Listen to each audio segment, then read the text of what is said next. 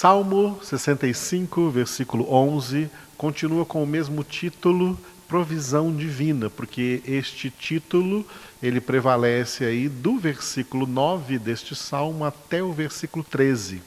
Esses últimos versículos do Salmo 65, Davi, que foi o autor deste salmo, sob inspiração do Espírito, usou esses últimos versículos do 9 ao 13 para falar da provisão divina, como Deus é provedor de todas as coisas, né?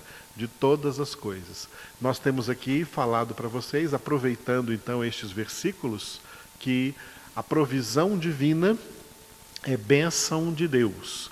E nós temos instruído, de acordo com a palavra de Deus, que o que é bênção, para as pessoas entenderem o que é bênção, o que é verdadeiramente bênção. Que nós temos que então entender a bênção singular de Deus e as bênçãos plurais de Deus. A bênção singular de Deus é a salvação, porque não existe bênção maior que venha de Deus para nós do que a salvação. Porque mesmo que uma pessoa tenha muitas bênçãos plurais de Deus, mas não tenha a salvação, que pena, que lástima, que tragédia. Não tem a maior bênção. A maior bênção que procedeu de Deus para nós é a salvação. João 3,16. Ele nos deu o seu Filho, ele nos deu Jesus para nossa salvação. Ele fez, Romanos 5,20, né, onde abundou o pecado, superabundou a graça. A obra da salvação é a maior bênção de Deus, é a bênção singular de Deus. Mas além desta bênção singular, que é a mais importante, existem bênçãos plurais, que podem ser divididas em dois, dois tipos: bênçãos naturais e bênçãos sobrenaturais. As bênçãos sobrenaturais são os milagres de Deus, quando Deus milagrosamente sem a intervenção de nenhum elemento natural, mas milagrosamente, de maneira sobrenatural, Deus opera um milagre, ou, por exemplo, uma, uma cura milagrosa, onde a pessoa, né, mesmo sem a medicina, sem o médico, sem um remédio, ela é instantaneamente curada por Deus. Isso é uma das bênçãos plurais que Deus oferece a todas as pessoas indiscriminadamente tanto pessoas que vão ser salvas como pessoas que vão ser condenadas. essas bênçãos plurais de Deus são indiscriminadas para todos. Pessoas que estão aí enfermas, sejam elas quem forem, Deus é poderoso para ministrar uma bênção sobrenatural sobre ela, um milagre de cura física, curar essa enfermidade. Deus é poderoso para fazer essa enfermidade desaparecer agora do seu corpo. Deus é poderoso para fazer essa dor desaparecer, o que causou essa dor aí também desaparecer e você ficar completamente são, completamente curado aí pelo poder de Deus. Assim é o nosso Deus poderoso. Neste texto, Davi está falando de bênçãos naturais. Quais são as bênçãos naturais de Deus? As bênçãos naturais de Deus são todos os recursos dados por Deus para a sobrevivência natural, para a vida bios, a vida biológica, a vida física dos seres humanos e também dos animais, de toda, de toda a natureza. Todos esses recursos não vêm da mãe natureza. Natureza não é mãe, é Deus que é pai. É Deus que é pai e provedor de todas essas coisas para toda a humanidade, indiscriminadamente. Sejam seus filhos ou não sejam seus filhos.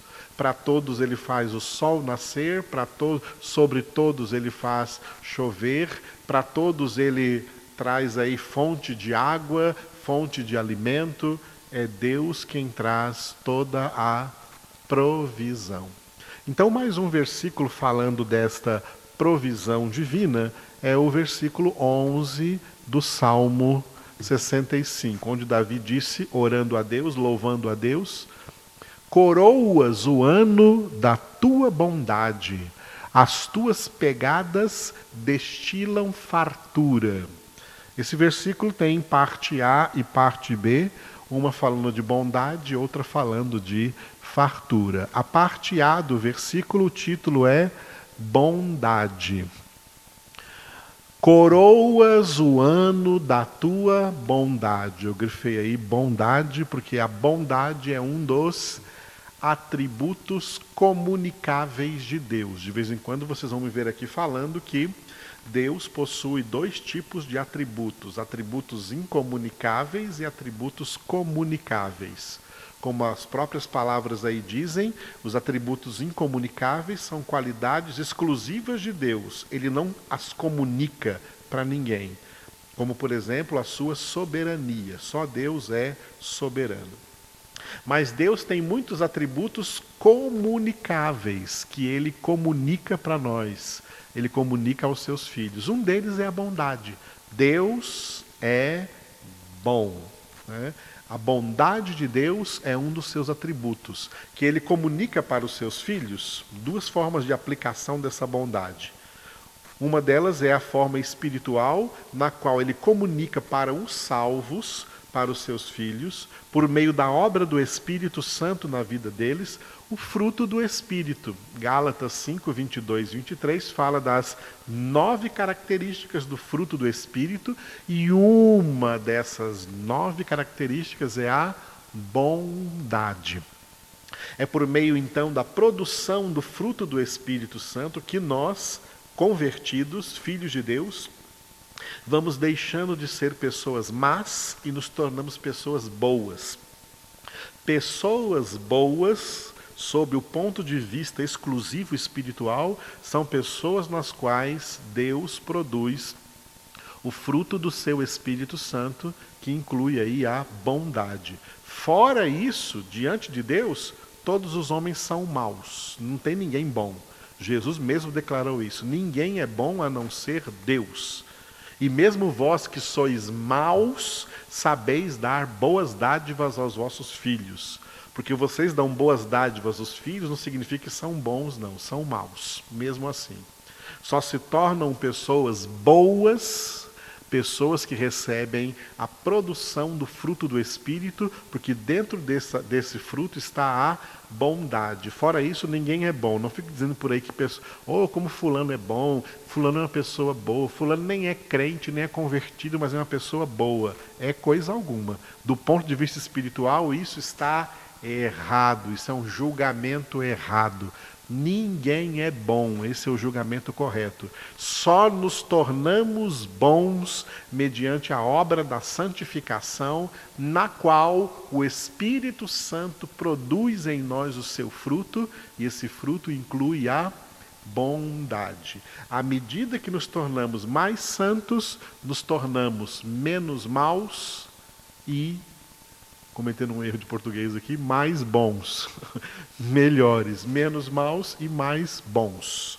Porque a bondade de Deus vem sendo produzida dentro de nós, porque é um atributo comunicável. Deus está comunicando para nós essa bondade. No sentido espiritual, é, Davi está falando aqui num sentido de provisão. Ele está colocando a bondade de Deus como uma das motivações de Deus de ser provedor de todas as bênçãos, inclusive de todas as bênçãos naturais. Porque Deus provê recursos naturais indiscriminadamente e até sobrenaturais sobre toda a humanidade, sem fazer distinção ou acepção de pessoas nesse sentido? Porque Deus é bom. Deus é bom, o seu amor dura para sempre, a sua misericórdia de eternidade a eternidade. Deus é bom. Pedro escreveu uma frase tão importante numa de suas cartas, dizendo: Se é que tendes experimentado o quanto Deus é bom. Toda a humanidade experimenta a bondade de Deus, mas a maioria não reconhece a bondade de Deus. Pensa que é a mãe natureza, ou é o seu próprio trabalho, ou é o seu próprio esforço. Não pensa que é a bondade de Deus. Tudo procede de Deus que é bom. Por isso Tiago escreveu que Toda dádiva perfeita, todo dom perfeito desce do céu, do Pai das luzes, em quem não há sombra de mudança ou de variação, porque Deus é bom. E Deus distribui não apenas dons espirituais aos seus filhos, mas Deus também distribui dons naturais entre todas as pessoas, mesmo que não são seus filhos, mesmo que não são salvos, porque Deus é bom para com todos. A bondade de Deus é algo da sua essência. Deus não é bom só porque tem bondade. Deus tem bondade porque Deus é bom. A bondade faz parte da sua essência. A essência de Deus, na natureza de Deus, está a sua bondade. Então, Davi falando de, dessa bondade como um dos aspectos da provisão divina de recursos naturais para todo mundo, ele diz: coroas o ano coroas o ano da tua bondade. Coroas o ano da tua bondade. Quantos anos após anos a humanidade tem comido da terra, tem bebido a água que Deus dá, tem respirado o ar que Deus dá. A humanidade polui o ar, a humanidade polui a água.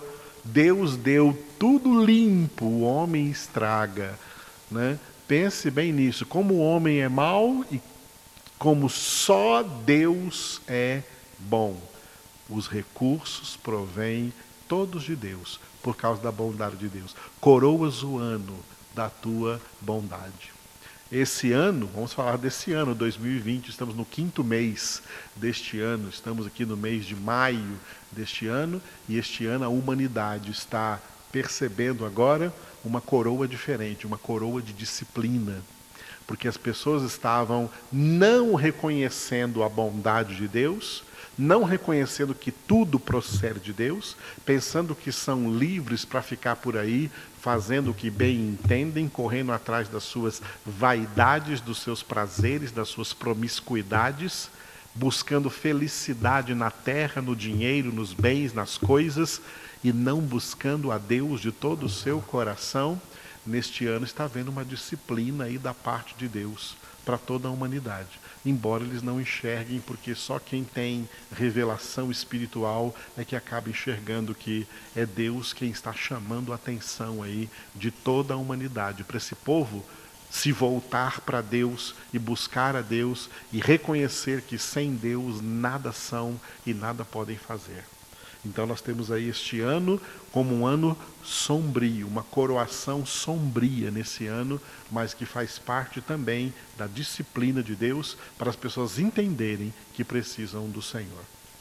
E mesmo em meio a tudo isso, nós oramos para que essa sombra desapareça e volte verdadeiramente a ter somente a bondade no sentido positivo como nós imaginamos, de Deus continuar produzindo todas as coisas, provendo todas as coisas para que as pessoas tenham vida, alimento, saúde, bem-estar, mas que aproveitem essas coisas boas para buscar o Senhor, sabendo que é dele que tudo isso provém.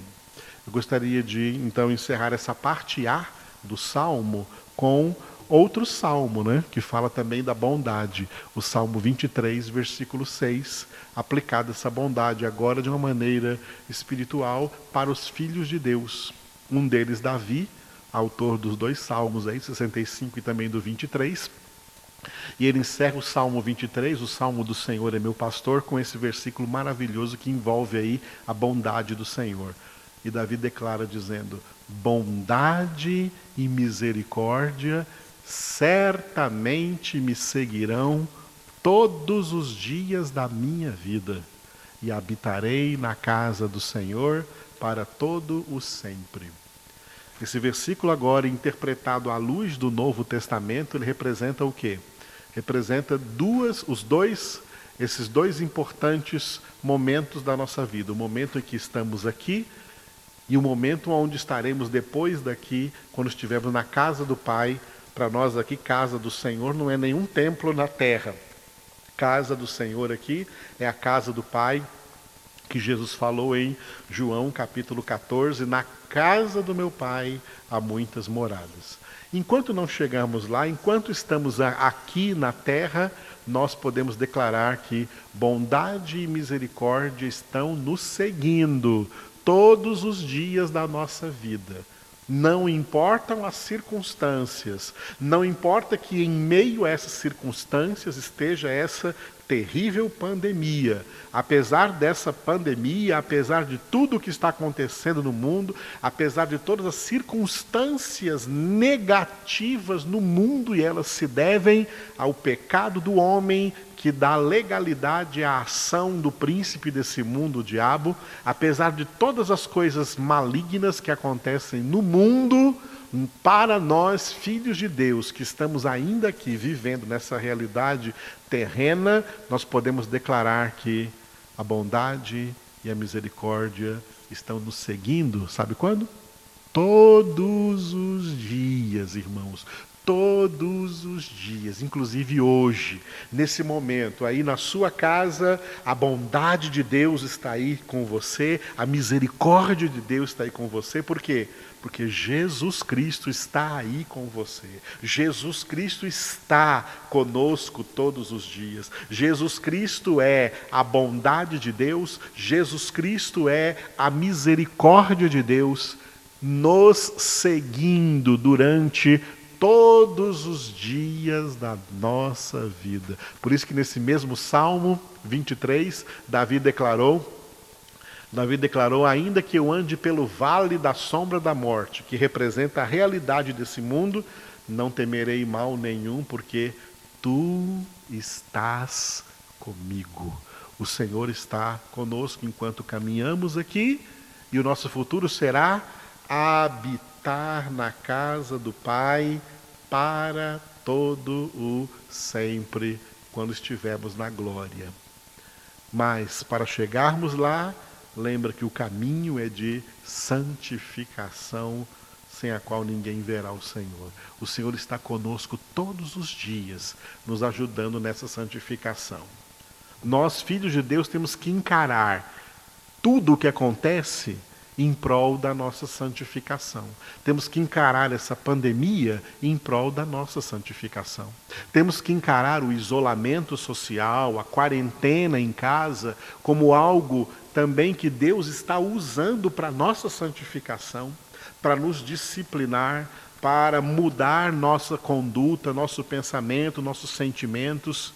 Deus está usando tudo isso para nos formar quem não é de Deus passa por tudo isso e não aprende nada. Mas quem é de Deus tem que aprender em tudo e aprender que em todas as coisas Deus está fazendo com que tudo concorra para o bem daqueles que amam a Deus. E o nosso maior bem é a salvação em nome de Cristo Jesus.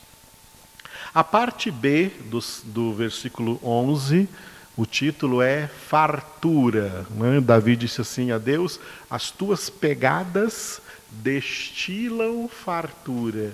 Que linguagem espiritual tremenda. Nessa linguagem de Davi, ele usa o que nós que estudamos a palavra conhecemos como linguagem antropomórfica. O que, que significa isso? É uma linguagem na forma que o homem pode entender a forma que o homem pode entender as pegadas de Deus, né? Como se Deus estivesse andando por aí pela terra e as pegadas de Deus destilam ou resultam em fazem fluir fartura, fartura, recursos fartos sobre toda a terra. Que coisa bonita pensar Deus andando na terra. Isso é uma linguagem poética, por isso que o livro dos Salmos também é um livro poético. Tá? As tuas pegadas destilam fartura. Né? O que até minimiza um pouco, porque é mais do que pegadas de Deus, é a onipresença de Deus. Deus não está andando pela terra, Deus está presente em toda a terra, ao mesmo tempo, em todo lugar, em todo o universo, ao mesmo tempo, e é da presença de Deus que fluem todos os recursos naturais. Por isso, Paulo declarou: Ele é quem a todos dá vida, respiração e tudo mais. O nosso Deus é um Deus de fartura, ele é um Deus de abundância. Olha o que Jesus disse: Eu vim para que tenham vida e a tenham com abundância. Olha o que diz: ficaram todos cheios do Espírito Santo, enchei-vos do Espírito Santo. Onde abundou o pecado, superabundou a graça. O nosso Deus é um Deus de fartura, bênção sobre bênção, graça sobre graça. Tudo que fala de Deus na Escritura revela fartura. Tinha cinco mil homens para comer, fora mulheres e crianças, e Jesus multiplicou né, cinco pães e dois peixinhos, e Todos comeram e se fartaram, e ainda sobraram doze cestos cheios de pães, cheios de pães e de peixes. Na segunda vez eram quatro mil homens, e aconteceu a mesma coisa, e sobraram sete cestos cheios de pães e de peixes. Por que essa sobra? Por que essa abundância? Isso é um sinal de fartura. Nosso Deus é um Deus de fartura. Nunca foi vontade de Deus que nenhum ser humano, ou mesmo um animal, passasse fome, passasse necessidade. O nosso Deus é um Deus de fartura. Pessoas passam necessidade e até animais passam necessidade por causa das más administrações dos homens colocados aí como administradores para administrar correta e justamente os recursos deixados por Deus para que todos tenham acesso a uma dignidade de vida nessa terra. Não lhes falte nada, tenham tudo o que precisam para sobreviver com dignidade. Porque miséria não procede de Deus, tudo isso que está acontecendo aí na terra fome, necessidade que muita gente passa, isso não procede de Deus, porque o nosso Deus é um Deus de fartura. Deus colocou neste planeta recursos com fartura para que nada falte a ninguém. Eu gostaria de encerrar essa meditação de hoje, então, falando de citando aqui o que Paulo disse em Filipenses capítulo 4, versículo de número 19, onde Paulo escreveu aos Filipenses disse assim: "O meu Deus é poderoso para suprir em Cristo Jesus a cada uma de vossas necessidades. Não importa qual seja essa necessidade, não importa qual seja essa necessidade, Deus é poderoso para suprir. E Ele sempre supre em Cristo Jesus. Ou seja, Ele sempre supre por meio da Sua palavra. Jesus é a palavra viva de Deus, o Verbo de Deus, palavra que ele usou para criar o universo e palavra que ele continua usando para sustentar todas as coisas que foram criadas. É por meio de Jesus que todas as bênçãos de Deus, que todas as bênçãos de Deus chegam aos homens.